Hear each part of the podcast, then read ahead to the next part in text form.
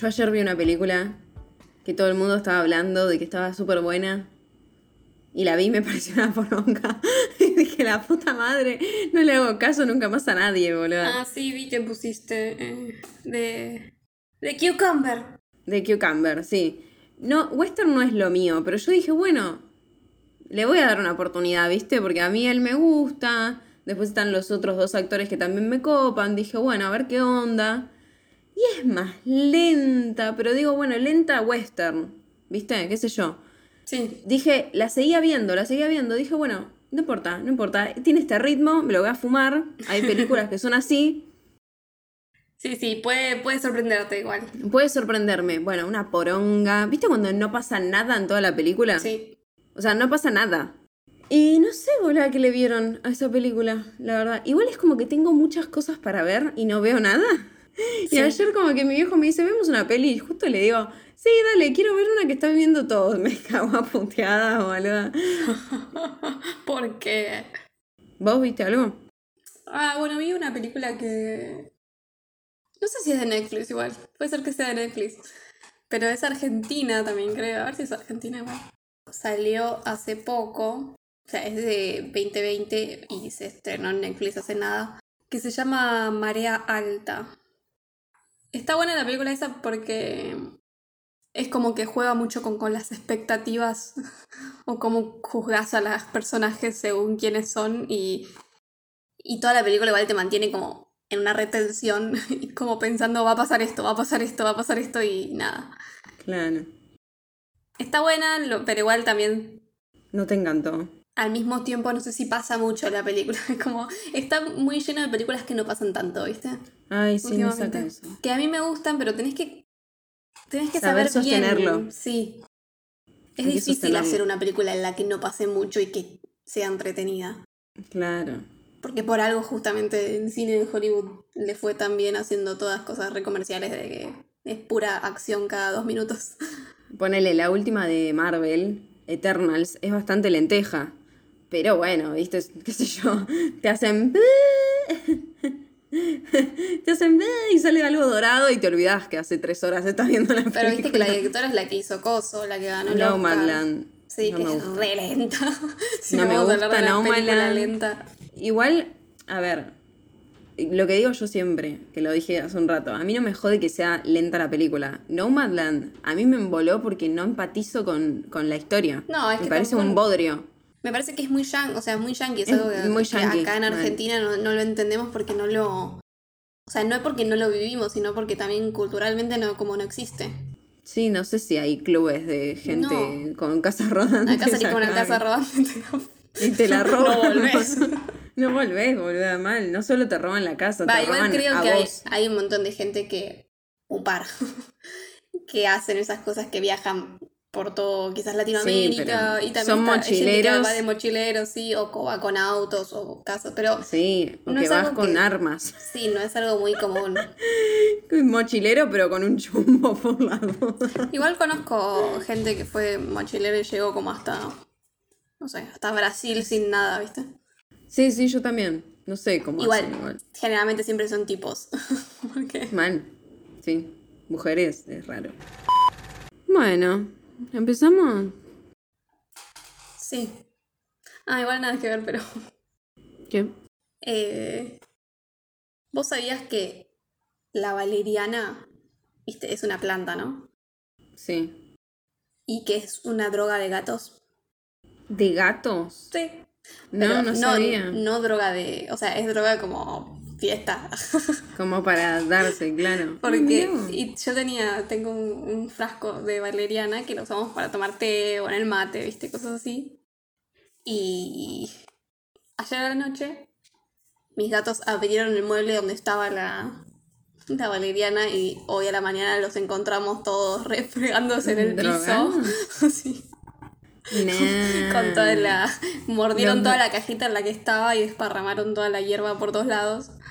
¿Y lo buscaste y era y es así? Yo ¿Es ya sabía. gatos? Ah. No sabía y a veces lo teníamos guardado justamente por eso, pero abrieron el mueble para sacarla. Ah, esos Y- son drogaditos. Sí, de re. de corazón, y de además porque lo que hacen es como que eh, imagínate, está en el suelo y se refriegan todo en el piso donde está la, la valeriana. ¿No los grabaste? No, porque estaba durmiendo yo. Me... Ah.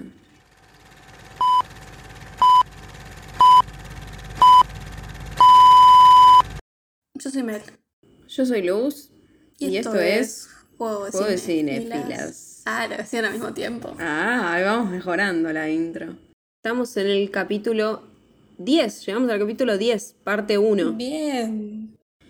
Bueno, estamos hoy reunidas, ah, te copio, Con Fiona. para Qué feo. hablar de Dogville, Dog. película del año 2003 dirigida por Lars von Trier. Yo venía de ver, como dije antes, una película súper lenta y dije, ay, Lars, Lars. Porque Lars tiene su estilo propio y Claro. es medio lenteja, ¿no? Pero en esta no tanto. Por más de que dure tres horas. Sí, no tanto, pero yo la vi bastante Lars, igual, Sí, en ciertos obvio. aspectos, Tiene, después vamos pero- a hablar, ¿no? Tiene su, su sello de Lars Sí, sí, Pero dentro de todo de, de lo que hace él me parece diferente, digamos. Sí, Es como, Es como que una yo que la vi- destaca diferente. sí, yo la vi y arrancó y dije, esto es diferente, y después dije, esto no es diferente. en cierto punto dije, Sí, sí. "Mm". pero bueno. Eh, yo, si tengo que elegir una de Lars, me gusta mucho Nymphomaniac, porque... mm, La trilogía es. ¿Es trilogía?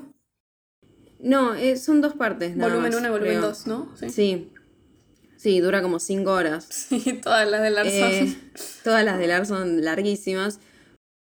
Pero yo esa película la vi cuando era muy chica y muy virga. Y al contrario de tomarla como algo porno o algo así, me pareció re informativa y como que me re quedé porque me gustó un montón. Sí, sí, no Y- es. eh, es loco porque trata. O Es sea, muy explícita. es obviamente la adicción al sexo. Sí. Y es re loco porque sí no lo trata como muy pornográfico. No, a ver, es re explícita. es que sí mal, tiene, pero es no. porno. es- es- yo también la vi cuando, no sé. No sé cuántos años tenía, pero no era muy grande. Yo la vi al tiempo de que salió. Yo creo que la vi. Y mm, me acuerdo que vi la primera parte y al tiempo, o sea, había salido toda junta o con mucha, con muy poca diferencia si había salido primera parte y segunda. Creo que, es más, salió toda junta y después la dividieron. Ah, mira. Y yo me acuerdo que vi la primera parte y quedé impactada mal con lo del tren, no sé si te acordás. que Ah, las sí. nenas compiten, es terrible, Sí, sí. adolescentas. Sí, adolescentes igual eran. tenían 13 años. Es porque Sí, como que empieza muy re, joven. Re chiquitas. Y me acuerdo que un tiempo después me acordé que seguía, que había una segunda parte y dije, bueno, a ver, yo me la acordaba mucho y hoy en día incluso la vi una vez sola y me la acuerdo bastante. O sea, Claro, a mí me pasó también. Es que bueno, impacta igual, ¿no? impacta. Y a mí por me pasó eso. de haber visto la la primera. segunda parte es terrible. Sí, yo vi la primera como de casualidad. No me acuerdo por qué. Pero también, no sé, debería tener 15 años yo. O, Sí. o 16 por ahí. Y, y me quedó en la cabeza. Y después como que una vez la busqué de vuelta y me di cuenta que tenía volumen 1 y volumen 2 y la vi las dos. Pero ya como Ah, a todas los juntas. 18, 20. ¿viste? Claro. No, y es terrible. Y me parece que está muy buena esa película. Porque. Y, y bueno, tiene esto de que es lenta, ¿no? Es un. Son películas lentas las de Lars. Pero Claro, a mí, pasan no- a tantas mí se cosas. me hace más lenta, tipo melancolía se me hace lenta. Eh, Sí, la segunda parte de melancolía, porque viste que la primera parte, que es toda la, como el casamiento, no se me hace tan lenta esa parte, pero dura Sí, poquito, esa es como parte no. rápida. Sí. Antecristo la vi hace poco y la verdad Anticristo que no me pareció un espanto. O sea, me pareció muy aburrida, muy explícita. Y es re lenta. Aparte actorazo, Willem Dafoe lo, lo rebanco, pero... Es que siempre, Oh, viste, que tiene, o sea, Un el chabón en elenco. re actores. Mal. Pero no, no, esa Anticristo me pareció como... Me, me gustó muchísimo la estética de la parte de las manos en el árbol. Sí. Las manos blancas, eso me encanta. Estéticamente Pero él tiene igual un re... Porque además tiene esto que también siempre lo comparan con Tarkovsky. Ah, que sí. tienen esto mucho con la naturaleza y Sí, re. como que la verdadera naturaleza humana, ¿viste? esta película, Dogville, es la primera de la trilogía Estados Unidos, Tierra de Oportunidades, compuesta por Dogville de 2003.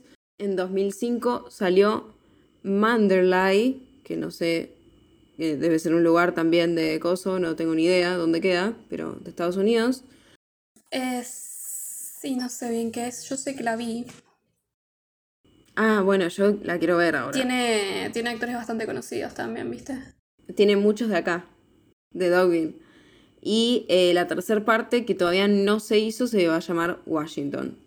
Esta peli compitió en la sección oficial del Festival de Cannes de 2003 y supuestamente el objetivo de la trilogía es como realizar una aproximación crítica a la sociedad norteamericana, resaltando los valores que, que, supuestamente ellos tienen y que en realidad es todo un verso. O sea, medio que.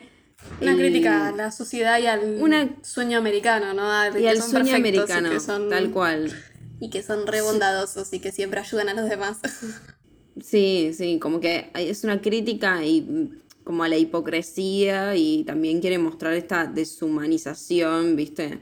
de la vida colectiva en el país, porque es algo muy común también. Bueno, es algo muy común en todos lados, pero como que en Estados Unidos supuestamente en esa época al menos había muchas como comunidades así muy cerradas de, bueno, entra un nuevo y claro. decidamos qué hacer con él, ¿viste? Un che, eh, la imagen que querés dar porque en todos lados es un toque así muy, ¿cómo se dice? Viste solo de pueblo chico, infierno grande. En pueblos chicos siempre no te, te metes ahí, sos nuevo y sos. Mal. Puede pasar lo que sea. Cuando yo termino de ver la película que vi ayer, esta que se llama El poder del perro, que me pareció malísima, súper lenta y aburrida, me puse a ver esta.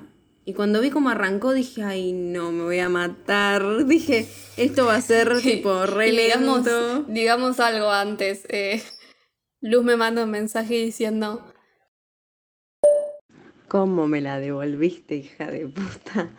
Dos horas cincuenta y siete minutos dura esta película. Ay, Dios, no quiero suicidarme. No, no, no. me re sorprendió, boludo. Igual, a ver, no me sorprendió porque es Lars, pero me sorprendió porque vos siempre me das cosas cortas, maldita sea. No, le dije, ¿cómo me la devolviste? Porque yo siempre le doy pelis largas y ella me da pelis cortas. Igual esta es la más larga de todas las que hemos visto. ¿Sí? Eh, sí, porque. Yo no te di ninguna de tres horas. No, porque me parece que la más larga que me diste fue Leyendas de Pasión, que es dos y media o algo así. Ah, Esta es tres horas casi en punto, porque es dos horas cincuenta y siete. Yo cuando arranqué a verla dije, uy, la puta madre, tres horas de esto me va a pegar un tiro. ¿Viste? Me parece que decís, oh, Dios, que estoy viendo? Estoy viendo una hora de teatro, nada que ver. La verdad que, por ejemplo, esto que decíamos la otra vez, que vos me lo dijiste con Leyendas de Pasión, con El Poder del Perro, esta peli que vi ayer, me fijé todo el tiempo a qué hora terminaba. Y con esta no. ¿Viste? Con esta no. Y me pareció como, como re bien, re interesante en ese sí, sentido. Sí, que tiene tres horas y que es algo difícil porque creo que lo que mm. tiene Lars y que te das cuenta que tiene como mucha cancha como director es que sabe muy bien lo que le pasa al espectador cuando lo ve. Sí. Sabe muy bien ponerse en el lugar del, del el que mira la película por primera vez. Sí, sí, ya lo escribe pensando, porque es escritor, es el eh, guionista y el director de la peli, yo creo que ya lo escribió pensando en, en eso. Como, como decimos de Gaspar Noé, de poner incómodo al espectador y, esas cosas, ¿no? De. Cuando hablamos de Aronofsky a veces, de él, ellos ya piensan cómo poner incómodo al espectador o, que, o qué va a sentir el espectador y demás. Sí, sí. Cuando la peli arranca, te dice que eh, está dividida en un prólogo y en nueve capítulos. Y yo vi el prólogo y dije, ay, no. Viste que el prólogo se hace re de goma. después se me pasó al toque, la verdad. Al toque me acostumbré. Porque además el, prólogo te habla, o sea, todo el tiempo con la voz en off, viste, y todo. Sí, y, y que decís, ay, ¿cómo carajo? O sea, vas a hacer una película en un, en un nada. No hay sí, bueno, por eso digo, ahora vamos a explicar por qué decimos todo esto. Decimos todo esto porque la película no está grabada en exteriores, está grabada en un lugar totalmente cerrado y tiene esta mm, calidad de teatro, digamos. Es como una puesta en escena que incluso no tiene eh, escenografía. Es terrible porque la escenografía es como imaginaria, por así decirlo. Sí. Por eso es re interesante Está el en el planteo. piso. Eh, porque están marcadas todas las casitas, que nosotros no las vemos, pero es como un plano, tal cual, porque Y al lo principio vemos de arriba, arriba. Sí, al principio te lo muestran de arriba y ves como todas las marcas de las casas, las puertas, las ventanas. Sí.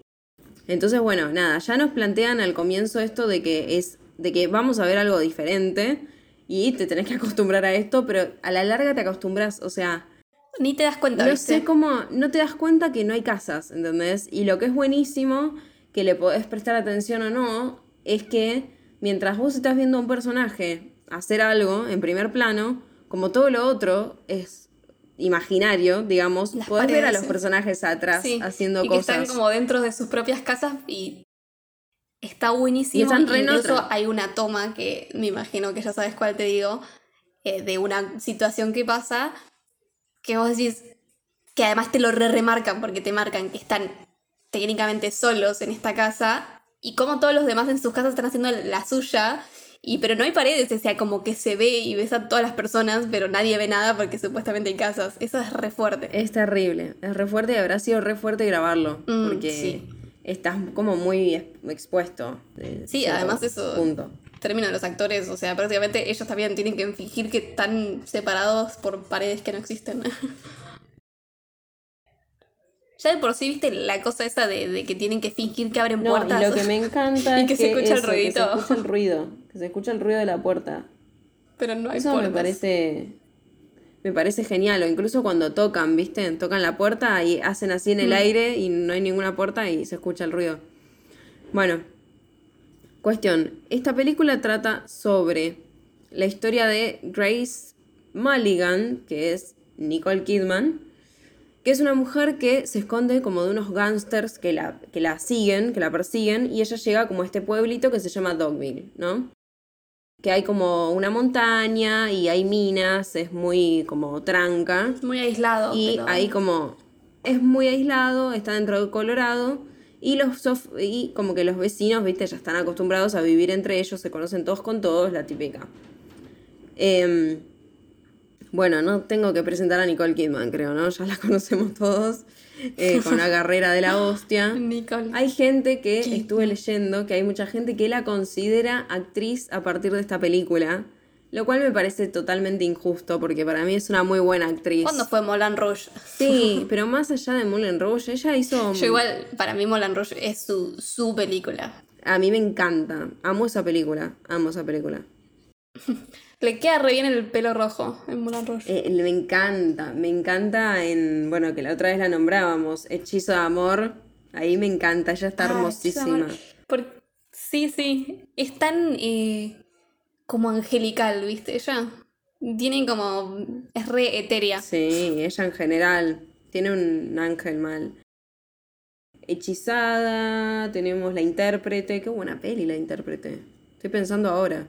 Pelis que se me ocurran. Bueno, hace poco vi Los Otros. Peliculón. Los otros. Peliculísimo. ¿Qué decía?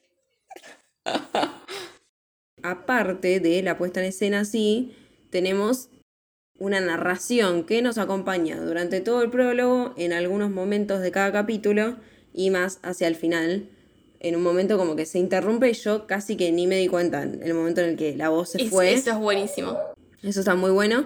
Y la voz de este gran hombre que amamos se llama John Hart, que es eh, actor, lo deben conocer, yo lo conozco por Alien y por B de Venganza, ah, pero bueno, laburó en El Expreso de Medianoche, en El Hombre Elefante. eh. En Harry Potter es Garrick Ollivander, el de las Ah, mágicas. Oh, que falleció. Sí. Recién ahí se da cuenta que falleció Sí. porque le decís Ollivander, ¿viste? Sí. Es que justo el otro día, no sé por qué, me apareció como un, un coso de Harry Potter que decía todo lo que fallecieron de Harry Potter divino. Sí, en mal. post. Pero creo que Ollivander fue hace no sé tanto, en 2017, por ahí. Sí, sí. Pero bueno, una vez que tenemos la intro que nos habla de un grupo de vecinos que viven en un pueblo muy tranquilo, que que está, digamos, em, en Estados Unidos, que está en el medio de las montañas rocosas, y como que nos hablan más o menos en general, digamos, de la vida de 15 ciudadanos que viven ahí. Entre ellos, bueno, parejitas que tienen hijos eh, y demás, ¿no? Y son como retratados como que son re compañeros entre ellos, re buenas personas, se llevan todos súper. La típica del pueblo, ¿no? Un pueblito así medio pobre, todo, pero que ha un corazón de oro todos. Sí, que son divinos todos. Y ya cuando te plantean eso, decís, esto no va a terminar bien. Acá se va a ir todo el carajo. Y bueno, la ciudad en general es vista desde el punto de vista de Tom Edison Jr., que vive con su padre, Thomas Edison. Que es muy raro que se llamen Thomas Edison porque no tiene nada que ver con el Thomas Edison que todos conocemos, porque esto está eh, basado en los años 30, de la depresión de los 30, entonces, no sé. Claro, para mí lo que te, había, te decía antes es que es como medio esta cosa de medio quizás yankee también, va, medio estadounidense de ponerle como nombres importantes a sus hijos, como, no sé, ponerle Benjamin Franklin. Claro, eh, sí, esas cosas. Cosas que culturalmente resuenan y ponerle a alguien Thomas Edison suena como que va a ser alguien importante después. Sí, no sé cuál es la gracia. Yo pensé que en algún momento iba a pasar algo con respecto al nombre, pero bueno, no. Spoiler alert, no. Paréntesis, esto va a tener spoilers, por supuesto. Este chico Tom Edison Jr. es aspirante a escritor. Que se la recree. Sí. Está interpretado por Paul Bettany, que yo lo amo, lo amo a Paul Bettany. No sé, siento que la gente no, no valora a Paul Bettany y siento que sí. Marvel le dio más peso a Paul Bettany. Y Paul Bettany desde siempre fue un actorazo. Me encanta porque yo tengo eh, haciendo este podcast con vos, descubro que todo el mundo está en Marvel. ¿Qué ¿Querés que te diga desde cuándo está en Marvel? Desde Iron Man 1. Eso no me dice tanto. Igual sé que Iron Man 1 es hace un montón de tiempo, pero no me dice tanto. Es la primera película del universo cinematográfico de Marvel, Iron Man. Ah, mira.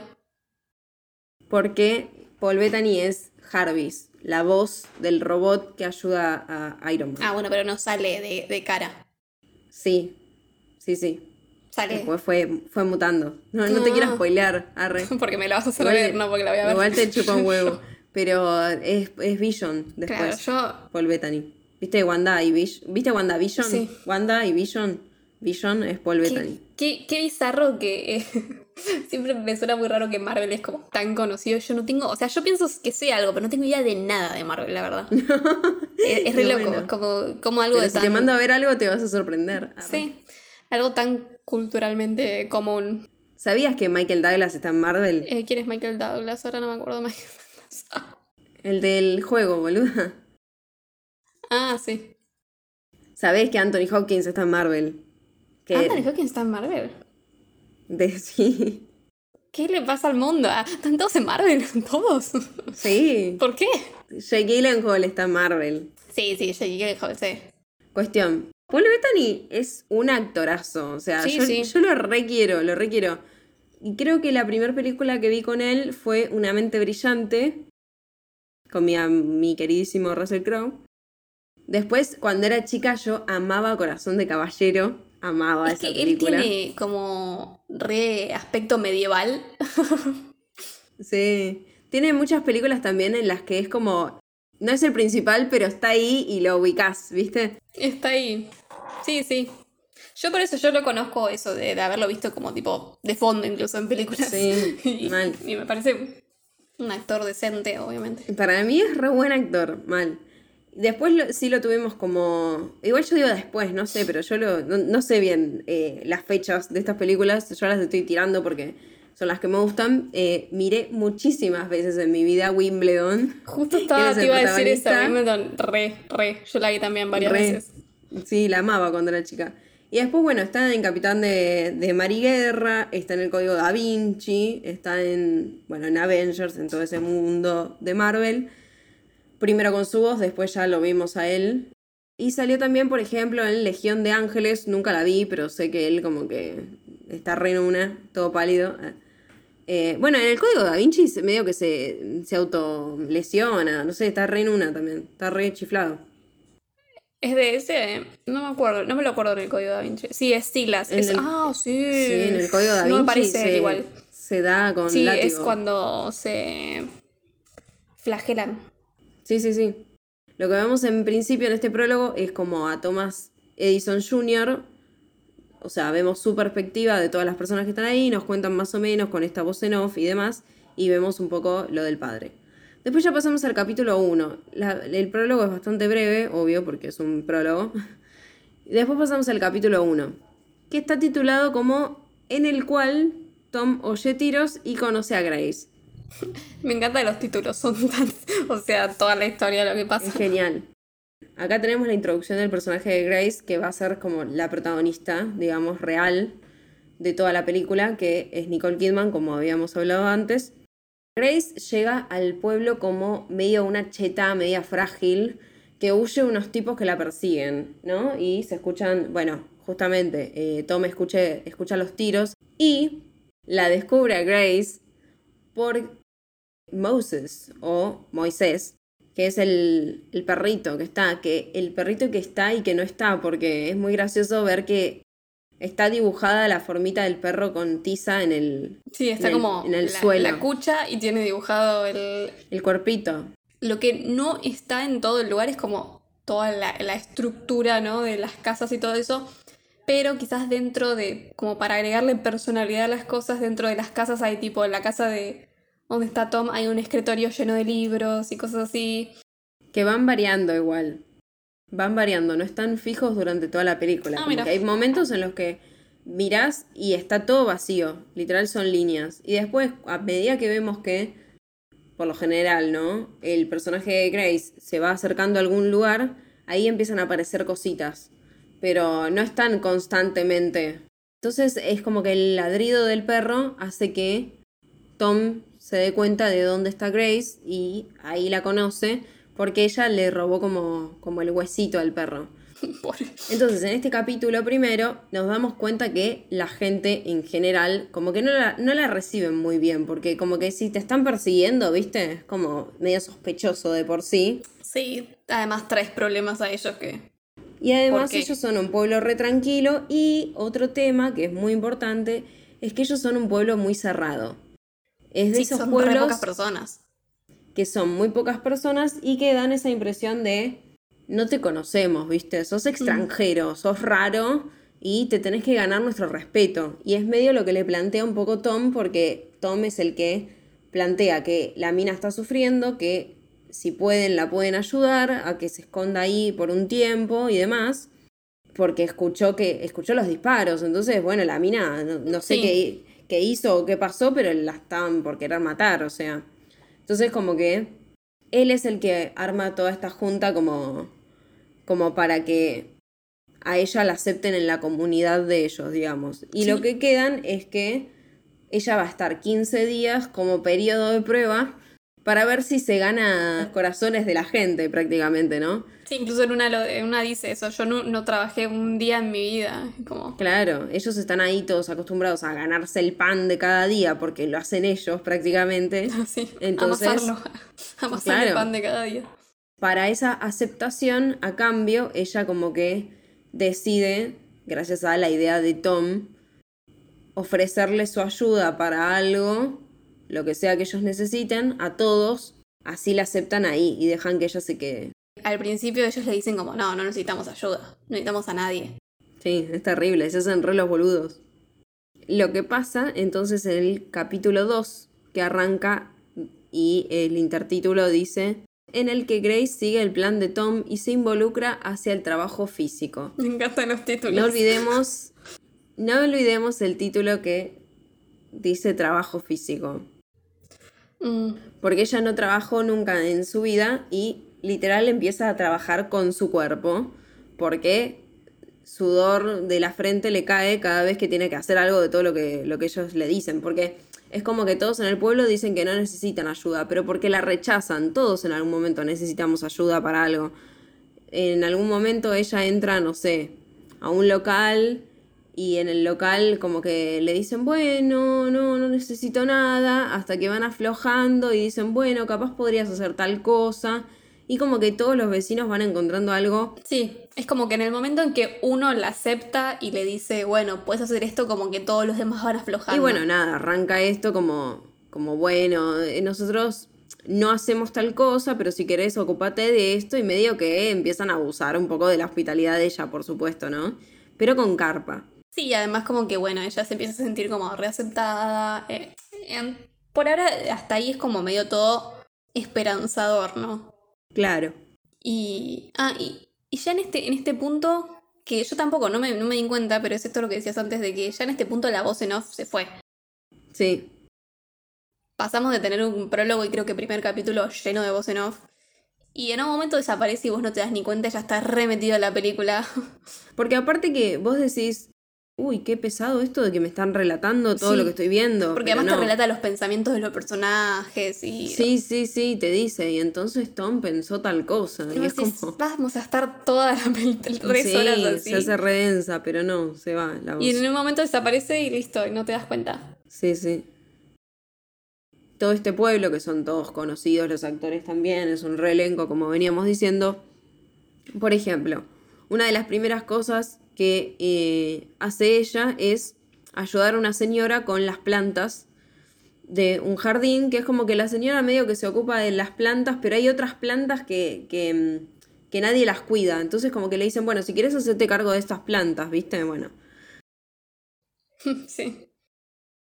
Después, por otro lado, por ejemplo, tenemos, como decía antes, una señora que tiene un local.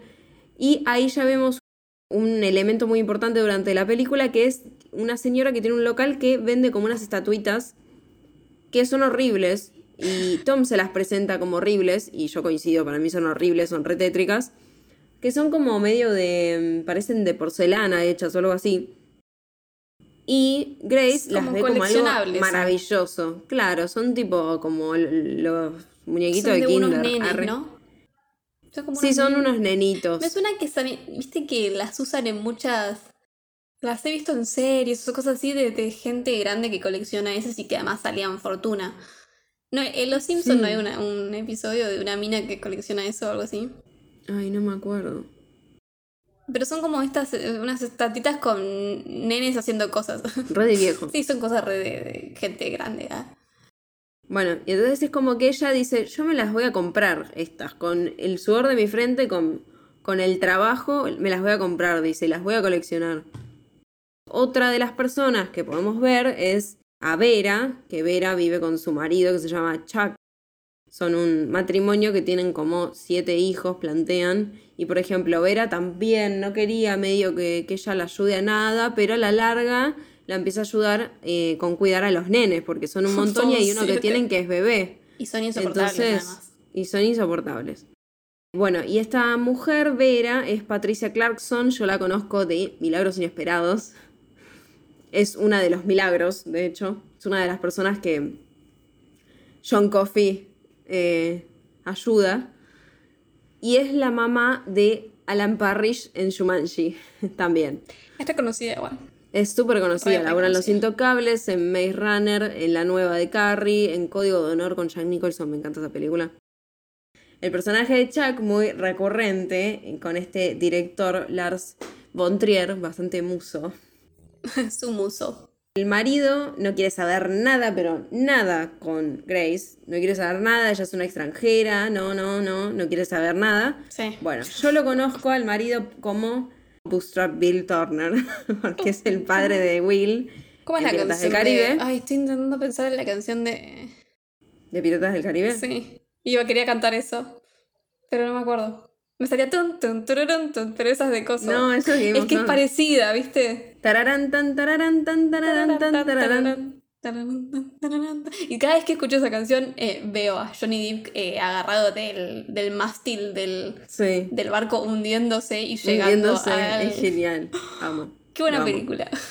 Qué buena, eh, sí, qué buena película. Las primeras tres de esa, ay, de esa saga las amo. Igual yo amo todas, eh. Sí. Bueno, vuelvo, vuelvo porque nos fuimos a la mierda. Este actor que yo conozco, que yo... Este actor que yo conozco como Bootstrap Bill es el actor Stellan Skargar. Skargar. no sé cómo pronunciarlo. Skargar, pero bueno, laburó en Ninfomanía, laburó en Piratas del Caribe, labura hace años en Marvel. Basta, te voy a prohibir nombrar, nombrar Marvel de ahora en más. Tengo que nombrarlo. ¿Qué decirte? Chuck está como bastante reacio a que ella trabaje para, para ellos.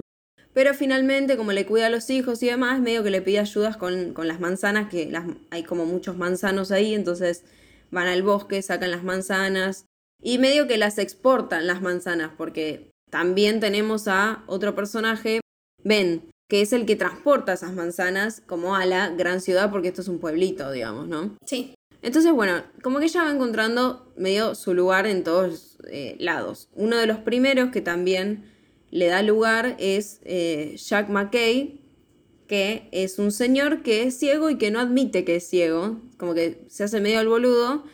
Y lo que hace es que el tipo conoce a todo el mundo en el pueblo, entonces puede salir y hablar con cualquier persona, pero como que Grace entra a la casa y como que le da charla todos los días, y es como que medio que lo acompaña, digamos, Primero nadie la quería, le hicieron hacer Sí. como eh, X cosa y después como que todos se empiezan encariñando porque es como que ella eh, Ella es re agradable aparte. es re agradable y como que ella en todos toca una, una fibra quizás sensible, digamos. Y, y es como que en esta primera parte de la película decís, ah, como re esperanzador porque ella como que encuentra su lugar y todos la quieren por diferentes cosas. Siempre me dio una espina rara ella igual. Ella Es como, la vi como muy, ay, qué buena que soy. Y yo Sí. decía, "Mm, Mira, ¿por a mí la estaban ella no me- siguiendo? Sí, Y empieza el capítulo 3 que dice, en el que Grace consiente una turbia pieza de provocación. ¿Y cómo hace esto? Ella empieza como a provocar con carpa, porque llega un punto que te das cuenta que está media como, bueno, sí, sí, so- yo soy re compañera, yo soy... Ella está siempre en esa postura de la voz suave, que es re tierna, que es compañera, pero sabes que le rompe las pelotas que la están reusando para que haga un montón de cosas de golpe, ¿viste? De golpe y es, nunca "Ah, trabajó en su cuenta". vida, pero Claro, de golpe como que, ah, bueno, estoy pagando un poco caro el territorio. Y mm, bueno, y en esta tercera parte lo que hace es que ella medio que con carpa se encara un poco al ciego, a Jack. Como que le dice tipo, fui a acompañar a Chuck a buscar las manzanas y desde la colina se ve todo, se ve tu casa, no sé qué. Apuesto que desde acá, desde tu ventanal, se ve súper lindo todo. Entonces dice, voy a abrir la, la cortina. Y abre la cortina y claramente se nota que Jack tiene la mirada re perdida, que no está viendo nada. Y ahí es como que él le confiesa que es ciego, realmente. Y como que además es esto de que todo el mundo sabía que era ciego, pero él no quería admitirlo y ella es como que la que logra hacerlo admitir de que es ciego. Sí, pero al mismo tiempo, al, mi- al tipo, el tipo la echa de la casa. Y sí, porque también... Sí. Justo en el momento en el que el ciego como que finalmente admite que es ciego y que no puede ver y no sé qué, ya se terminan esas dos semanas de prueba, entonces se hace ese debate en la iglesia de nuevo para decidir si ella se queda o no. Claro, ella, ella es la que propone que... Porque medio que dicen, no queremos debatir en tu cara, o sea, no te quedes... Claro, y sí, ella, sí. ella propone y dice, bueno, me voy, me voy a, a la mina donde ella... Es como donde ella llegó al pueblo, porque ella se escondió en la mina que hay en un, cerca de las montañas. Sí. Y como que dice esto, bueno, eh, para saber y no tener que despedirme o no tener que. O sea, para que ustedes no tengan que dar la cara, es como que ella les da la opción de que por cada voto positivo, ¿no?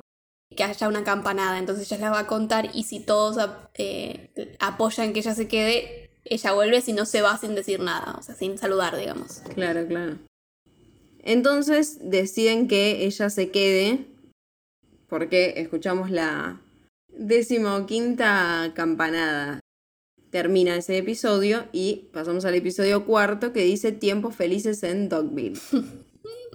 Lo que hacen es que, como a ella la aceptan en el pueblo, dejan que se mude al viejo molino, que es, me da mucha ternura también porque vemos que le, le ponen una, una camita, todas cosas así, y como que da la impresión de que es como un molino, pero al mismo tiempo n- no está armado completo, pero como que entendemos que es un molino, pasa eso también con, con las alturas, incluso la iglesia creo que tiene como una cúpula Sí, y que no vemos sí nada, está. pero está, está como en el aire, ¿viste? Sí, está como. la- tiene la cúpula donde está el- el- la campana. Sí, claro. la que tocan para hacer la votación, pero es como que vemos una cosa de madera en el aire Sí, que tiene la campana adentro y que tiene una soga que le cuelga que es para tocar la campana. es buenísimo. Y el tema acá se empieza como a poner todo un toque más eh, complejo, porque llega la policía y pega un cartel de desaparecida. O sea, como que la están buscando desesperadamente en un montón de pueblos a la piba. Vuelve esa incógnita de que, que no te dejan librarte, de Claro, decir, como- bueno, ¿y ella por qué llega a ese pueblo? Es como que se resolvió la parte de, bueno, va a quedarse acá, ya está, nos quedamos tranquilos con eso, pero ahora vuelve la parte de por qué vino acá. Y también vuelve la parte de ellos la están ocultando. Entonces, sí, hay todo un debate con ese tema porque ellos dudan un poco otra vez qué hacer porque no le estarían no le estarían haciendo caso a la ley, digamos, estarían cubriendo a una persona que no saben qué hizo encima y ellos son un pueblo de bien, ellos hacen todo bien, son buenas personas, son buenos samaritanos, son pobres, norteamericanos.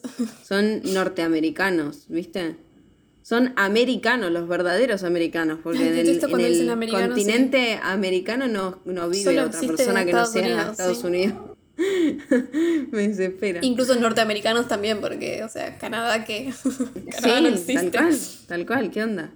En el capítulo siguiente, que se llama, el capítulo 5, que se llama 4 de julio después de todo, For the July. es como que a ella ya, ni bien arranca este capítulo, medio que le empiezan a exigir cosas. Sutilmente, pero se las exigen.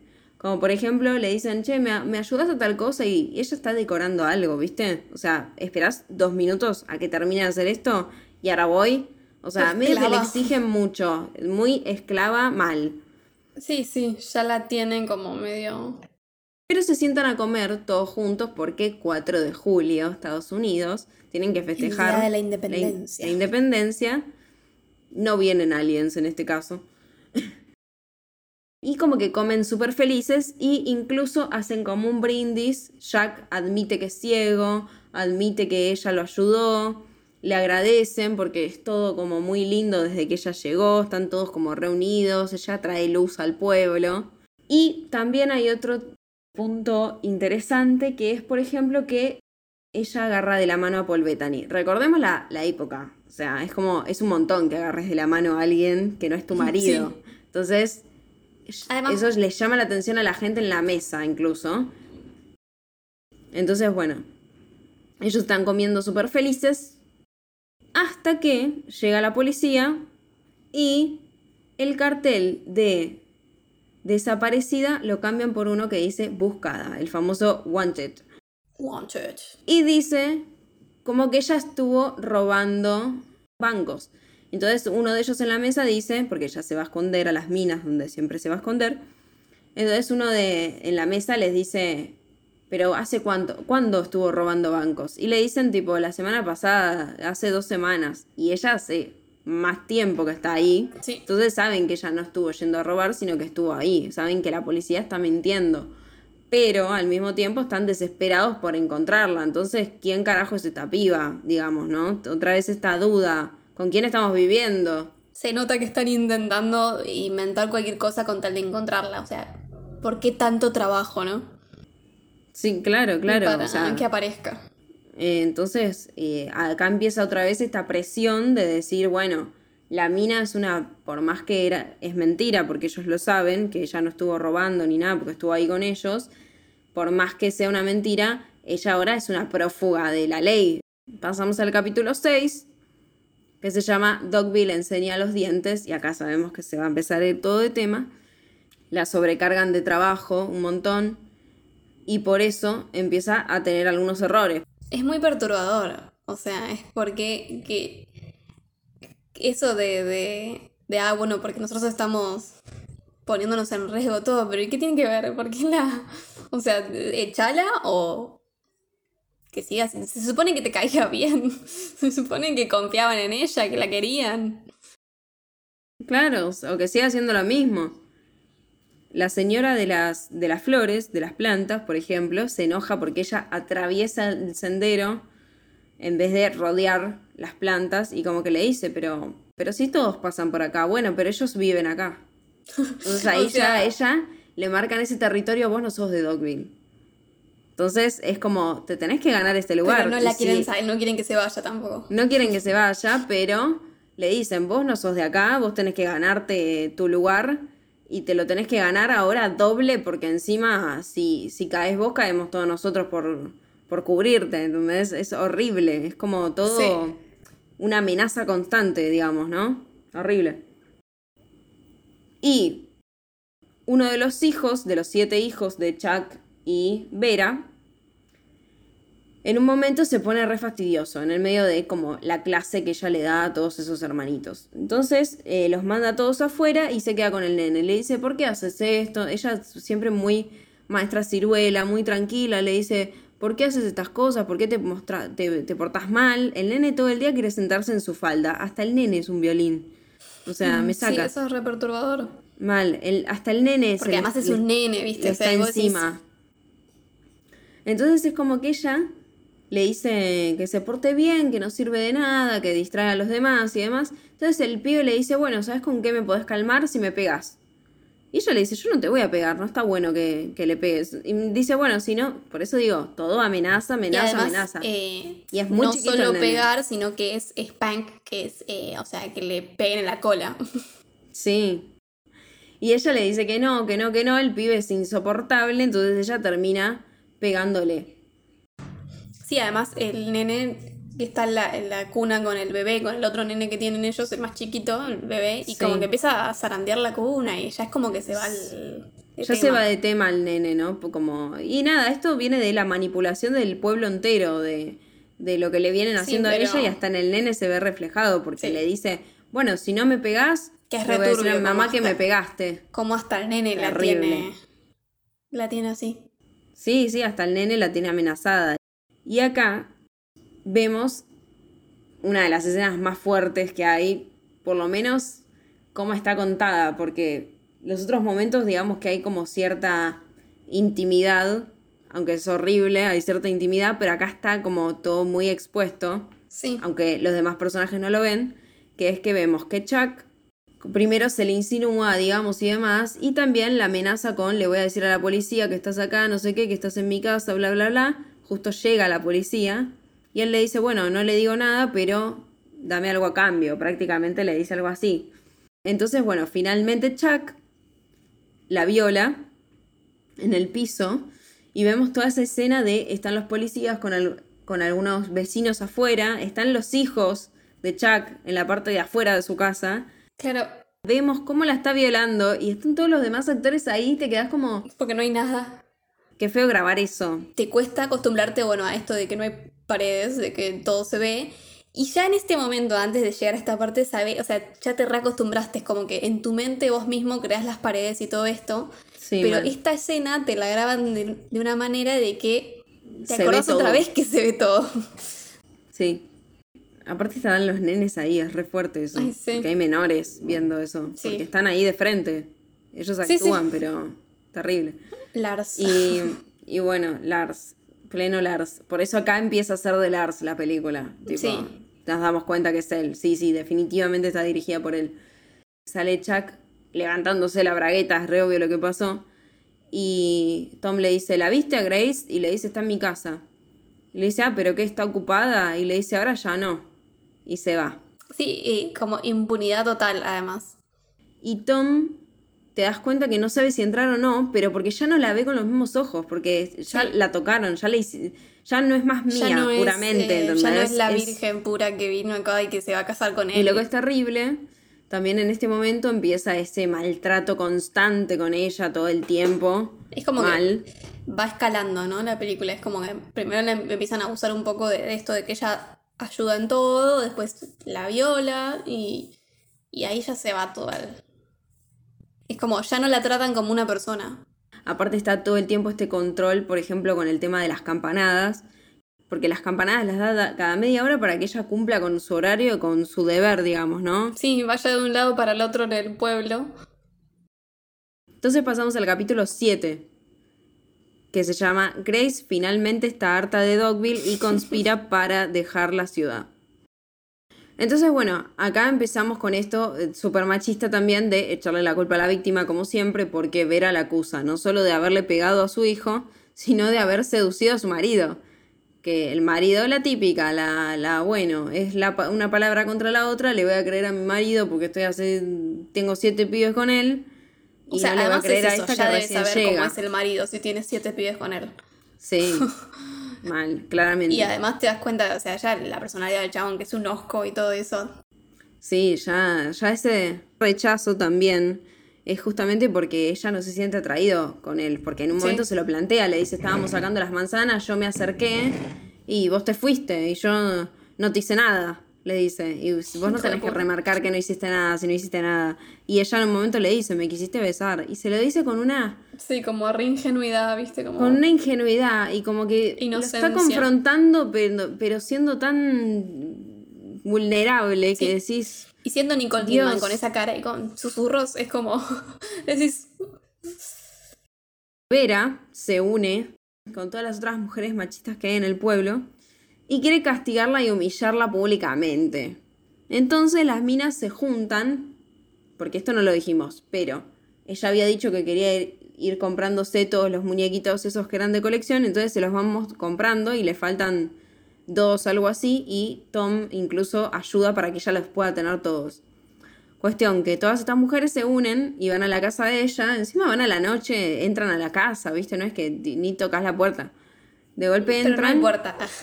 bueno, pero en, en, la imaginación hay puerta. Y las minas entonces le empiezan a romper las cosas, le empiezan a romper las, las estatuitas estas que a ella tanto le gustan, Voy a romper dos, le dice. Si no lloras, no los rompo los que siguen. Entonces le rompen todas las cosas, la dejan ahí a ella llorando. Es como re cruel toda esa escena. Literalmente Dogville la rompió a ella. Sí, mal, literal. Y bueno, entre esas eh, chicas que están, está esta chica que, que, nombrábamos antes, que hablaba de que ella era como la linda del pueblo y ahora nadie, medio que nadie le da bola, que en un momento es medio como que se lo dijo agradeciéndole, ahora ya ella se empieza, esta chica se empieza a poner un toque celosa. Ya incluso cuando ve en la cena de 4 de julio que, que Grace le agarra la mano a, a Tom, ya ahí le pica un poco el bicho de... Claro, porque era la típica que ella a Tom lo tenía atrás. Claro, a Tom Por lo más tenía de que ella no lo quería no le da bola. Sí. Y es como... Entonces, yo no lo quería antes, pero ahora que te da bola vos... Bueno, y esta chica Liz Henson eh, la actriz que la interpreta es Chloe Savigri, o no sé cómo se pronuncia, pero yo la conozco de Los muchachos no lloran. Terrible. No, no está en Marvel. para mí ya todos tienen que ser Marvel. de casualidad no está. O de Kids, Vidas Perdidas. No sé si la viste. A mí me la hicieron ver para la Facu y me traumé. Muy buena. Está en YouTube, si la quieren ver, Kids. Eh, como decíamos en el título, está harta de Dogville, entonces conspira para dejar la ciudad. Entonces ella le paga a el camionero Ben para que la lleve afuera de la ciudad con el camión que lleva las manzanas que saca Chuck, digamos, ¿no? Pero el tema es que con qué le paga si ella no tiene plata, porque ahora ya es como una esclavitud lo que le está pasando a ella, porque nadie le paga por nada de lo que hace, solamente la están usando y la retienen como para darle un lugar para que no lo agarren los demás, pero vos empezás a decir, y yo en el lugar de ella medio que me entrego, ¿viste? Como que digo, bueno, llamo yo a la policía, ¿viste? Sí. Y que me vengan a buscar. Lo que pasa es que no sabemos de qué se está escapando ella, entonces... ahí sí te... Ese es el tema. Se, parece que es peor quizás lo que le, de lo que está escapando de lo que le pasa en Dogville, supuestamente. ¿Qué puede ser más grave que esto? Piensa el espectador, ¿no? Entonces a Ben le pagan con plata que consigue Tom que Tom se la pide, supuestamente, prestada a su papá, que son 10 dólares, que es un montón de plata en ese momento, ¿no? Entonces ven como que dice que sí, eh, le dice sí, yo te, yo te saco de acá, no sé qué, por esa plata, en el camión de las, de las manzanas. Entonces ella se sube al camión, en la tapa, y está buenísimo como está grabado esto. Sí. Porque la tapa con algo que nosotros desde lejos vemos que es totalmente oscuro, que no se ve nada. Pero cuando acercan la cámara hacia ella, entre medio de todas las manzanas, que por un momento duerme, por otro momento se come una manzana, se ve que pasa un montón de tiempo. Claro, es una cámara cenital, que es como desde la mira desde arriba, ¿no? Desde arriba hacia abajo. Vemos como que algo la está tapando a ella, pero es medio como traslúcido, digamos. Sí, ¿no? sí, es como si hubiera una tela entre medio de la cámara que está desde arriba y ella que está en el... O sea, ahí donde, con todas las cajones de manzanas en la parte de atrás del camión. Claro, que es como que antes vimos que eso no era traslúcido, sino que era re opaco y no se veía nada, pero bueno, esto lo hacen a propósito, otra vez para dejar en descubierto todo, digamos, ¿no? Esto de, de que es todo transparente, Sí. como, como ya toda la puesta en escena, incluso saliendo de lo que vendría a ser el, la- el espacio ese teatral en donde está el pueblo, hasta en el camión que está tapado, que está cubierto, el director decide mostrarnos todo igual. Sí. Lo que Ben hace es eso, de que le dice que la lleva como que anda un rato con la camioneta. Sí.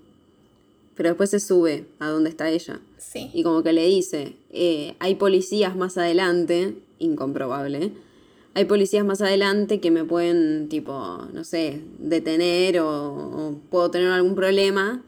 Y como que Nicole le dice, mira, yo ya te pagué 10 dólares. Y le dice, sí, bueno, pero el precio es más caro. Y, me- y le dice, pero yo no tengo plata, no tengo más plata para darte.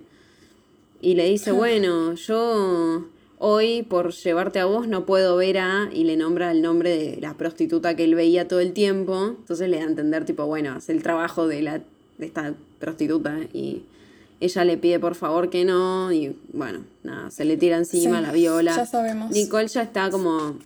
Que dice, bueno, es la- el último sufrimiento antes de la libertad. Yo la noto así. Encima, él le dice que le tiene que cobrar más por carga peligrosa. Como que ella es una carga peligrosa. Es una carga, es una cosa horrible. La devuelve al pueblo, no la saca de ahí. Eh, es como que Ben le explica que la noche anterior ellos se habían juntado todos los del pueblo y habían como establecido que esa plata que le faltaba a Thomas Edison, padre, ella se la había robado. Y que vos decís, bueno, Paul Bettany, hace algo, decís que vos Ay, se la sacaste. O sea, me, me saca el papel de Paul, me saca No, el sí, papel. porque se hace el bueno y todo el tiempo está ahí haciendo nada, o sea... Sí, al mal, menos pero deja- está ahora, muy bien Ahora ella el quiere papel ir, igual. al menos déjala que se vaya. Claro, déjala que se vaya. Y aparte ella está tan devastada y decís, bueno, como que ella intenta luchar y pero al mismo tiempo como que deja que pasen las cosas, ¿viste? Como Sí. es terrible porque está como tan angustiada ella, es un horror. Que la devuelven al pueblo y ahí es terrible porque la encadenan y ya la violan prácticamente todos, o sea, todo el mundo la va a visitar. Sí, ya es como que tienen.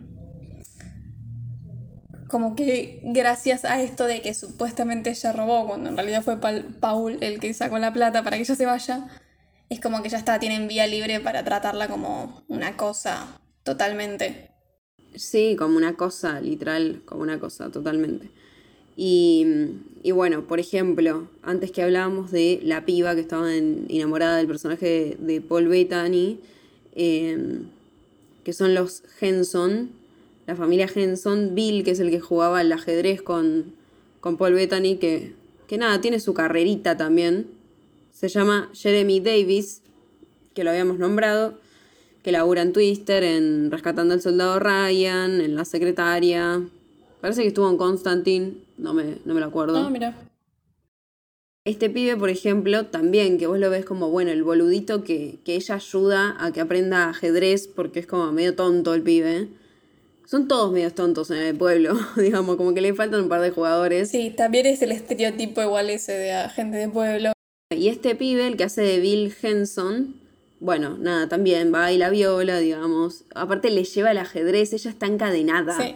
Y, la, y la, además las cadenas son como re turbias. arcaicas. Y aparte las sacan de otras partes de- Sí.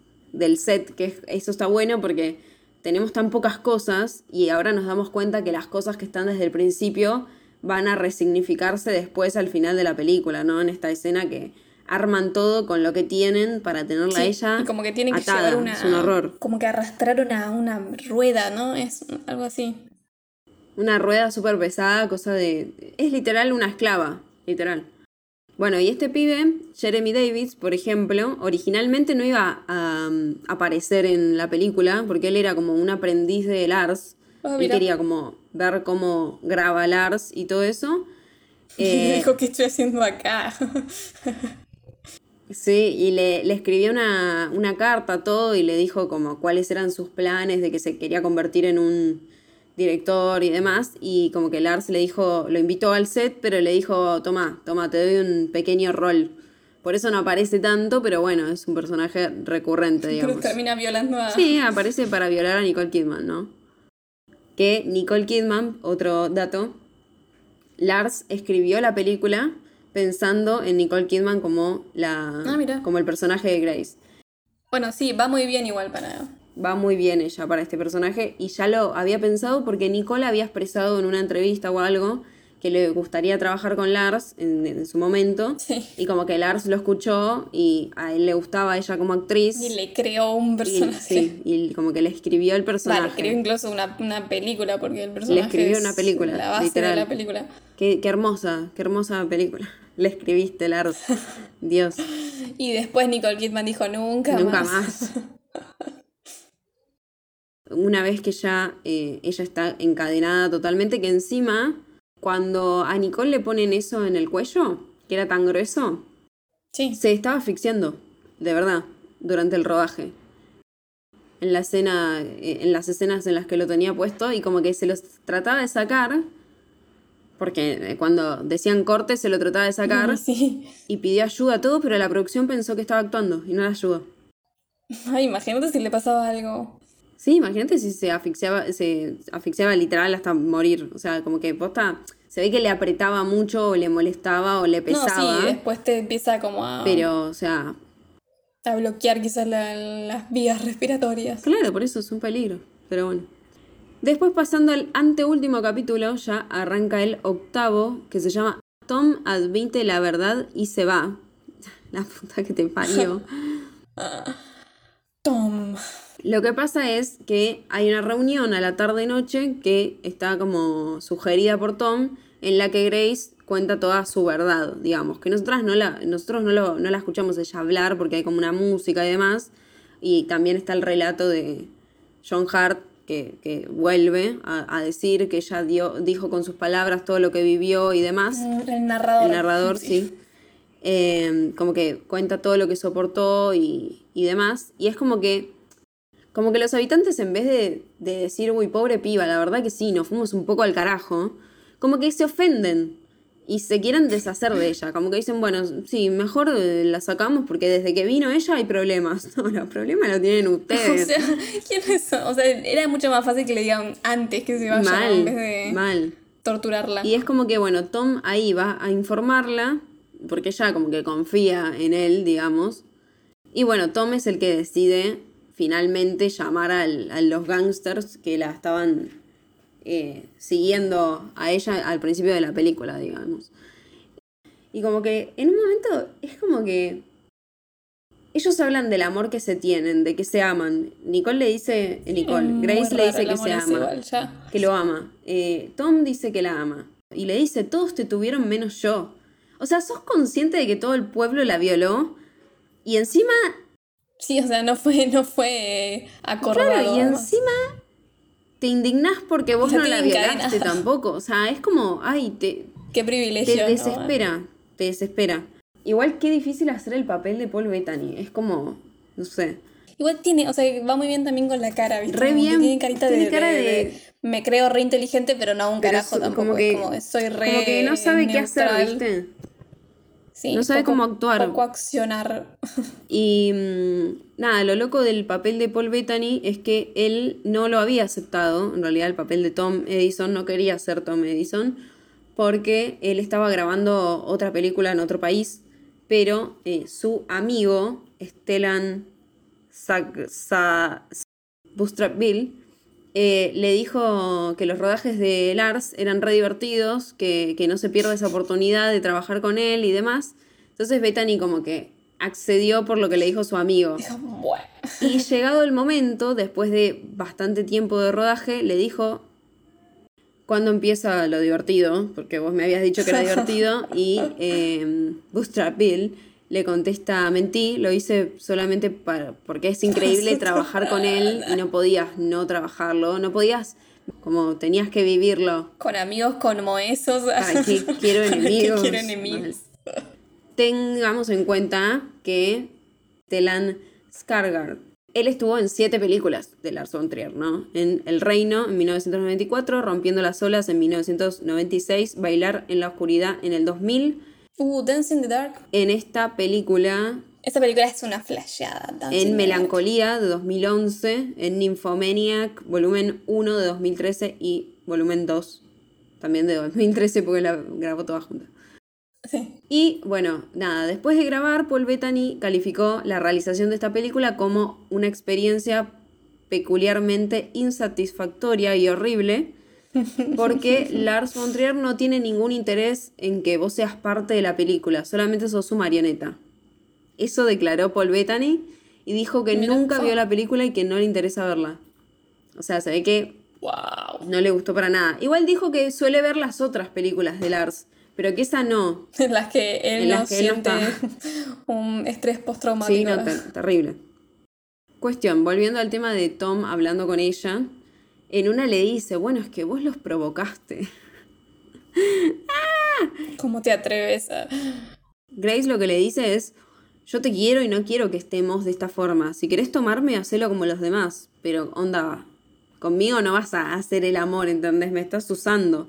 Y podríamos... Menos en este, en este Mal. momento. Aparte ya está hecha mierda, ya tipo se siente re mal, o sea, es un desgaste físico tremendo, esa rueda que tiene, o sea, y eso en el cuello, o sea, él es un idiota, me saca. Entonces es como que él ahí, en vez de decir, bueno, pobre, ella está sufriendo, la voy a ayudar a escapar, él como que dice, bueno, la verdad que es verdad, desde que ella vino, las cosas salen mal acá, es pe- bastante peligrosa. Ella. O sea, le echan la culpa a Ella. ella. Es terrible lo machista que es la película. Así que es como que él dice, bueno, me la voy a sacar de encima, qué sé yo, y llama a los, gags- lo- a los gangsters. Pero antes de llamarlos, ella en un momento como que le tira, nadie volverá a dormir aquí. Y vos decís, esa frase es media rara porque te esperás como que nadie dice, nadie volverá a dormir aquí. Entonces eso ya te da un indicio de que ella algo oculta o algo está tramando, ¿viste? Y que no todo es lo que parece. Entonces terminamos con la llamada de Paul Bettany a los gangsters. Y arranca el capítulo 9 que se llama Dogville recibe la visita esperada y la película se acaba. La, la película acaba. Entonces llega el auto, el Cadillac, ese negro super cheto que habíamos visto antes, que era de, este, de esta persona tan peligrosa de las que se estaba escapando Nicole Kidman, alias Grace. Y al tipo le dicen The Big Man. Nosotros no, no sabemos cómo, cómo se llama el chabón en la vida real, pero le dicen The Big Man. Y vemos que el actor, cuando lo vi dije, ¡ay, qué grande que está! Al final vemos que el actor es James Caan, que vos lo conocés. ¿Te suena de algún lado el tipo? Em, me suena el nombre, pero no, no me acuerdo ahora. Es el protagonista de Misery, el escritor. Ah, sí. La, la peli basada en el libro de Stephen King. Y bueno, laburó en El Padrino y demás, ¿no? Sí, sí, es conocida. Ah, son todos conocidos. Sí, son todos conocidos literal. Ahí nos enteramos que él, que este hombre de Big Man, es el padre de Grace. Y como que ella escapaba de esa vida que el padre tiene de gángster, digamos. Quería hacer una vida normal, por así decirlo. Ella no... Claro, lo que yo asumí al principio, pero. Sí, Yo, yo asumí que se había escapado un gángster porque era una chica así, cheta. claro, pero como que Y- no se entendía bien por qué se estaba escapando y ahora es como, bueno, se escapa. Yo no sabía si, viste, el chabón era el marido, si la usaba, si... qué sé yo. Pero bueno, nos enteramos que es el padre. Y que como que como que le dice tipo, vos podés vivir esta vida que tengo yo, que, que a vos nunca te va a faltar nada, pero bueno, tenés que ser una delincuente prácticamente. Igual, o sea, con todo lo que le hicieron siendo buena, como, Claro. eh, decís, ok, Entonces acá juega con esa moralidad de los personajes, incluso en un momento como que como que ella le dice eh, a su papá que es como re arrogante Eh, y es como que él le dice que le rompe los huevos, que le diga que es arrogante si ella es re arrogante. Y, le, y como, que le, como que ella le dice, pero ¿por qué decís que yo soy arrogante? Por... O sea, no tiene sentido. Y él le dice, sí, porque sos arrogante porque te haces como la moral, viste, y demás. Eh, como que sos, como que perdonas a todo el mundo. Porque es como que ellos dos son conscientes los dos de lo que pasó en el pueblo. Y eso es terrible, porque como que el padre sabe que ella la pasó re mal, que está hecha mierda todo. Sí, pero él vive ya una vida. Claro, pero o sea, la violaron un montón a tu hija y qué sé yo. Pero bueno, él vive como en un mundo ya turbio, entonces no le sorprende. Entonces no le sorprende. Y es como, dentro de todo sería como horriblemente, es como una lección. Claro, es como una lección para ella. Te crees tan buena, vas a un pueblito que te crees que son todos buenos, todo el mundo es igual, todo el mundo es una mierda. Sí. Entonces quizás mejor tener poder. Se disculpa con la gente, incluso, y como que sí, pero ¿de qué te disculpas? Vos, vos sos la víctima de toda esa gente, ¿viste? Pero bueno. Y el padre le responde en un momento, en esta charla que están teniendo, que me parece una frase muy interesante, le, le dice, mm, a los perros se les puede enseñar muchas cosas, pero no se les puede permitir todo cuando actúan mal. Otra vez esta presencia de usar a un perro, ¿no? El perro que alertó cuando ella mm. llegó, el lugar que se llama Dogville, ahora vamos a ver que lo del perro sigue teniendo peso. Eh, bueno, y él como que le dice eso en el sentido de que podés ser comprensivo y demás, pero no a cualquier precio, onda. Tampoco podés ser comprensivo de que, no sé, alguien puede actuar mal, puede cometer un error, pero tampoco que te pasen por encima. Y ella como que le quedan razón, le queda resonando eso en la cabeza. Y es como que en principio ella dice, bueno, no, yo me voy a quedar acá con esta gente porque yo ya me acostumbré a esto y vos decís, ¿qué? Me acostumbré a que me traten para la Mal. Y es como que de golpe le hace un clic a ella. Y se convierte en Al Capone, prácticamente. porque, tipo, los amasija todos. La sangre. Los amasija todos y me encanta.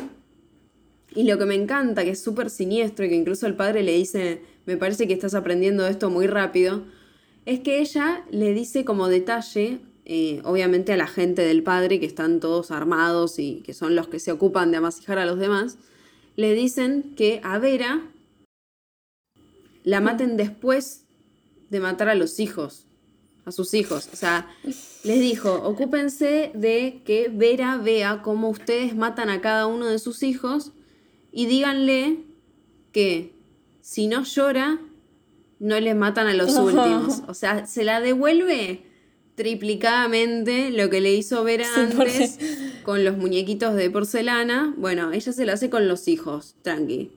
Aparte, hasta el bebé matan. un par de niveles. Es terrible. Y la ves que ella está, tipo, devastadísima, pues se los van matando uno por uno. Sí, te regodeas además como con esto de darle... Su merecido pero es un poco fuerte. Sí, pero darle como una opción, como diciendo, es tu culpa al final. Claro, encima de eso. Pero bueno, claramente, aunque la mina no llore, cosa imposible, le matan a todos los hijos igual y todo, incluso le matan a lo último al bebé. Lo que es el como el decorado que es como un espacio. sí. Que es el piso negro y generalmente está todo el como las paredes de fondo negro, o sea que no ves las paredes. Pero en algunas escenas está como cuando es tipo de mañana o de día está en blanco y esta escena está todo como en rojo, como si fuera fuego. Claro, porque lo que hacen es, por más que no lo vemos, porque, bueno, está esto de la escenografía que es súper minimalista, ella da una orden de que prendan fuego toda la aldea. Sí. Entonces, lo que está buenísimo es esto que dice Mel, que en principio cuando es de noche y llegan los gangsters, la vemos ella salir de su habitación para subirse al auto de su padre y vemos que hay una luna redonda súper llamativa y toda la luz es muy clara, digamos, entonces es como, es toda luz blanca, muy de, como fría de noche, digamos, como la luz de la luna. Y lo que es buenísimo es que cuando pasa esto, que se pone todo rojo, como decías vos recién, que es porque se prende fuego las casas supuestamente, la luna está roja. También. Ah, mira, no me acordaba. Está como de, color así, rojizo, naranja. Y bueno, nada, muestran cómo van matando a todos. Y lo que es buenísimo también es que ella sí, al que supuestamente era como su amor, que es el personaje de Tom, ella decide matarlo ella misma y es como que ahí termina de ser la madrina. Eh, como que ahí se, se, termina de consagrar ella como, como una como una mafiosa, digamos, ¿no? Y bueno, este detalle que decíamos de, del... ¿Qué? ¿Por qué? Molto bene. Sí. Ma que buena donna. Le ofrecían donas después en la calle como Homero. Y, y bueno, nada, este detalle otra vez del, del esto presente del perro, que antes era como la campana de que ella llegó al pueblo, ahora es como la campana de que ella se está yendo.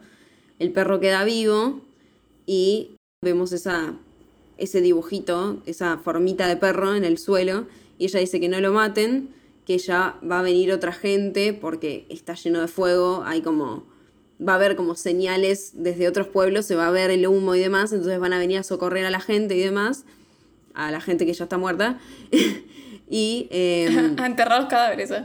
Y como que dijeron que al perrito seguro lo van a eh, rescatar, o sea... No va a salvar. Y lo que está bueno es que cuando vemos al perro en dibujo, que no para de ladrar, no para de ladrar, no para de ladrar, de golpe vemos a un perro real, así que está como re feroz, desaforadamente ladrando, que es como medio, me da al reflejo de lo que se convierten los personajes, ¿no? Que de golpe se convierten en animales, literal. Sí.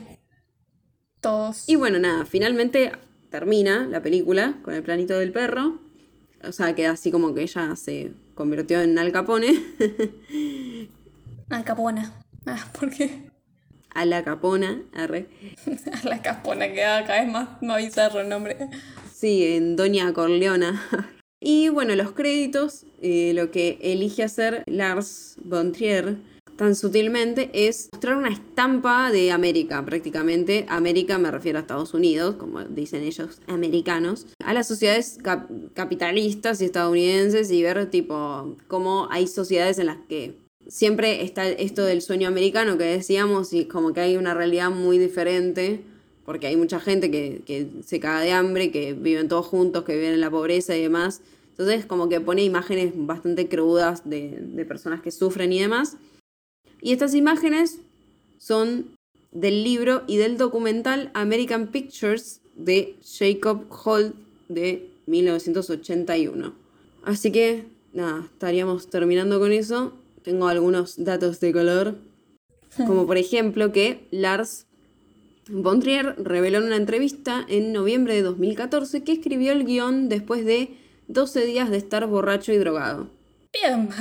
La verdad que hay que caviar. Arre. Algunos, algunos se inspiran con esto, algunos se inspiran con lo otro. Como que a Lars se le ocurrió la historia para contar, pero no le gustaba el contexto grabarlo como una película normal, ¿viste? No puede hacer cosas normales él. es demasiado normal. Entonces, bueno, también como que se inspiró de otras cosas para, para crear esto de que sea una escenografía y demás y que uno esté eh, tan concentrado en la en las actuaciones de los personajes y en lo que le pasa a los personajes y en lo que nos pasa a nosotros viendo a los personajes que te olvidas del entorno prácticamente. Sí. Eh, y bueno, después hay rumores también de que este es muy extraño director y escritor parece que intentaba desnudarse para dirigir, para provocar y agitar al elenco. Es un rumor, se rumorea que se desnudó en frente de Nicole Kidman también. Y no sabemos qué pasó, pero Nicole Kidman prometió que nunca más iba a volver a trabajar con él después de que terminó esa película. Es que. Eh, incluso, sí. Incluso rechazó el papel protagónico de Anticristo en 2009, que también se le ofreció. O sea, Lars estaba re enamorado, estaba recaliente con Nicole Kidman.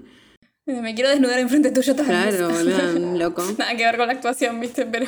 Y bueno, como que igual dijeron que en 2010, como que ellos dijeron como que estaban en contacto y eso, y en 2012 fue elegida para hacer de la protagonista de Ninfomanía, pero bueno, abandonó la producción porque había conflictos de programación o algo así. Igual para mí, eh, esta chica, no me acuerdo el nombre, está genial. No me la imagino a Nicole en ese en ese papel. Tiene mucha cara angelical como para. Sí, dicen que Nicole era bastante hortiva en el set en general. yo la veo como re fría, ¿viste? Y en ese momento ella ya era Nicole Kidman, ¿viste? Ya tenía una trayectoria que Dios mío. Pero dicen que igual invitó al equipo a tomar champán y a comer caviar y llevó chefs mexicanos Bueno. que les cocinen para todos. Así que, ni idea. Esta cosa. Pintó esa. Y después, bueno, eh, esta película fue presentada en Cannes, habíamos dicho, y lo que gan- lo- el único premio que ganó en Cannes en 2003 fue el perrito. ¿Cómo? Ganó Moses, o Moisés, el Palm Dog. Y después estuvo... Pero parece dos, menos de un, un segundo. Sí, no sé qué onda, no sé, pero bueno, ni idea. Y Quizás el ladrido fue muy convincente sé. durante toda la película. Y bueno, Lars estuvo nominado como mejor director, pero no, no ganó. Sí ganó en 2005 el Cinema Brasil Grand Prize como mejor película extranjera. En total tuvo 33 nominaciones y ganó 21. Igual es un Ah, bueno, buen coso, pero como que todos medio mm, premios no de festivales bastante chiquitos, por así decirlo, más locales de algunos países, ¿no? Eh, pero Sí. bueno, nada, 21 premios es un montón. Sí, además de, de 30 y pico es como mucho más de la mitad. Y después ganó la medalla del Círculo de Escritores Cinematográficos por Mejor Película Extranjera.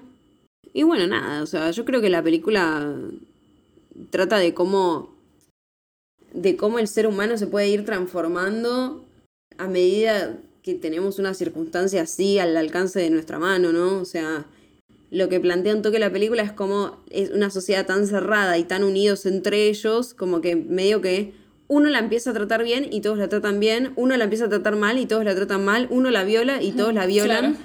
como que es medio colectivo eso. Y también eh, leí por ahí que es medio como un reflejo del, del capitalismo esto, de hallarse en una situación todo el tiempo de, dependencia y que no tiene una salida y por eso el Ah, trabajo de ella es como que roza la esclavitud, porque ella está atrapada ahí porque no puede salir, porque la está buscando la policía y al mismo tiempo que tiene que trabajar para tener un poco de plata para poder sobrevivir, pero bueno, después va haciendo Sí, todo peor, ¿no? La espada de la pared. Eh, sí, tal cual. Y después, bueno, el set está ubicado en Trollhättan, en Suecia. Esta película fue votada como la mejor película danesa del milenio en una votación entre los profesionales del cine danés Milenio. en Sound Venue Magazine en 2017. Para mí, en resumen, doy mi opinión. Me parece una peli buenísima. O sea, me pareció buenísima, yo la disfruté un montón. Tenía mucho miedo porque cuando empezó dije esto va a ser súper denso. Y me parece que es muy difícil sostener en ese entorno una historia así, tan dramática y tan lenta, ¿no? Pero es como que es como que el ritmo es lento, pero pasan muchas cosas. Entonces, no la padecí para nada y no sentí que haya Sí. durado tanto tampoco. Es un poco lo que decíamos, eso de que. Pero de que Lars conoce muy Al bien el- espectador. cómo lo va a sentir el espectador, Sí. por más de que la escribió estando drogado. Quizás así es que se puede disociar más y dice, bueno, una persona que lo vea. Claro, puede ser, no sé. Mi otro yo, no sé, se hablaba con sus otros eh, Lars la, la tiene re clara en cómo lo vas a ver y a mí me parece la- como el... eh, cuando, yo, cuando la vi yo, esta cosa de que justamente logra que te olvides que estás en un set raro. Es increíble eso. Esa capacidad ya me parece un montón. Listo. Ya que logré eso, significa que la tiene re clara en un montón de cosas. También lo que le da el plus a esta película es cómo está hecha y el tratamiento que tiene, porque si bien es un elenco de la puta madre y la historia está buena y todo, y es súper cruda y demás, creo que si la historia hubiera sido narrada en un espacio, en un set de, de grabación de, de película, digamos que no sea Casas. así teatral y demás, Porque además me lo imagino tipo western. Sí, ¿viste? media así como de Mm. época y demás. Creo que si hubiera sido así, no hubiera llamado, no me hubiera llamado tanto la atención como, es- como está hecho en esta oportunidad, porque es como que la Sí. historia, si bien es, es re cruel y, y impacta, por supuesto, como que ya vi, ya vimos muchas películas de este Sí, estilo, sí. así dramáticas que Para a alguien le pasan las, las mil y una cosas. Entonces, Sí, sí, para mí es como que el, el peso este de. de que vos mismo tenés que con tu imaginación crear cosas. Y También ayuda que- eso de que la película dura tres Sí. horas, pero vos tenés que ocupar un espacio mental como para... Un espacio mental que construya todo lo que no te construyeron. Entonces Sí. es como que ahí se, se hace más eh, llevadero el tanto tiempo y no, no sentís que estás... Si te lo dan todo de una, es como leer, leer un libro, ¿viste? Te iba a decir exactamente lo mismo. Es como leer un libro que te vas imaginando todo Sí. y uno se lo imagina naturalmente, ¿viste? Sí. Y, y esto es lo mismo, medio que te, te imaginas el contexto, o sea, no, no le estás prestando atención a eso, sino que naturalmente te decís, bueno, ahí hay una casa, ya está, ya me lo creí, ya compré, ¿entendés? Eh, Sí. Sí, Esto tu mente es capaz de, de- de llenar los vacíos. Entonces, ¿te gustó? Sí, sí, me re gustó, la verdad que me gustó un montón. Yo, yo quería darte una película buena. Venía como de cosas raras. Puntaje, ¿lo pensaste? No pensé puntaje. Siento que ponerle un 4 es mucho y al mismo tiempo siento que no es mucho, porque está muy buena. Pero personalmente, subjetivamente, si bien me parece que está buenísima, tampoco me parece que sea un 4 para mí, ¿entendés? Es subjetivo todo, también. Creo que estamos para un 3 y medio.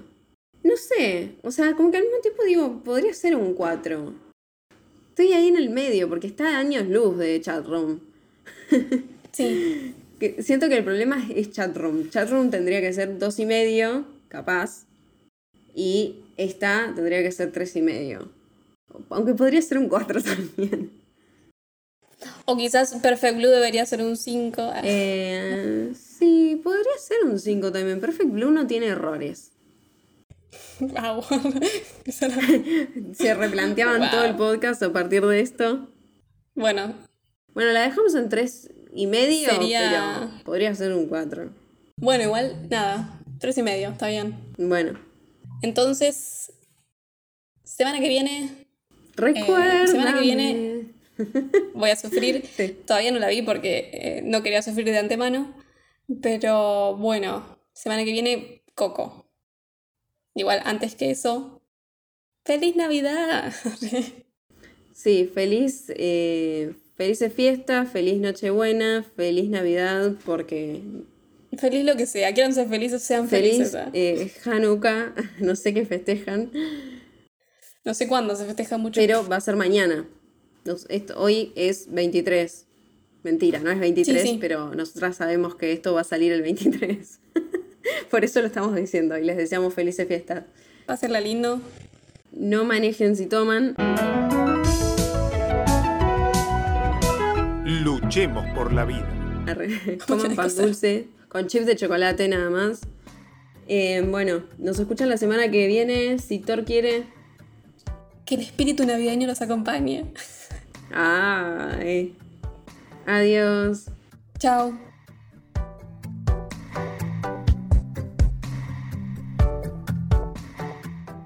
Esto fue Juego de Cinéfilas. Encontranos en YouTube, Facebook Instagram y TikTok.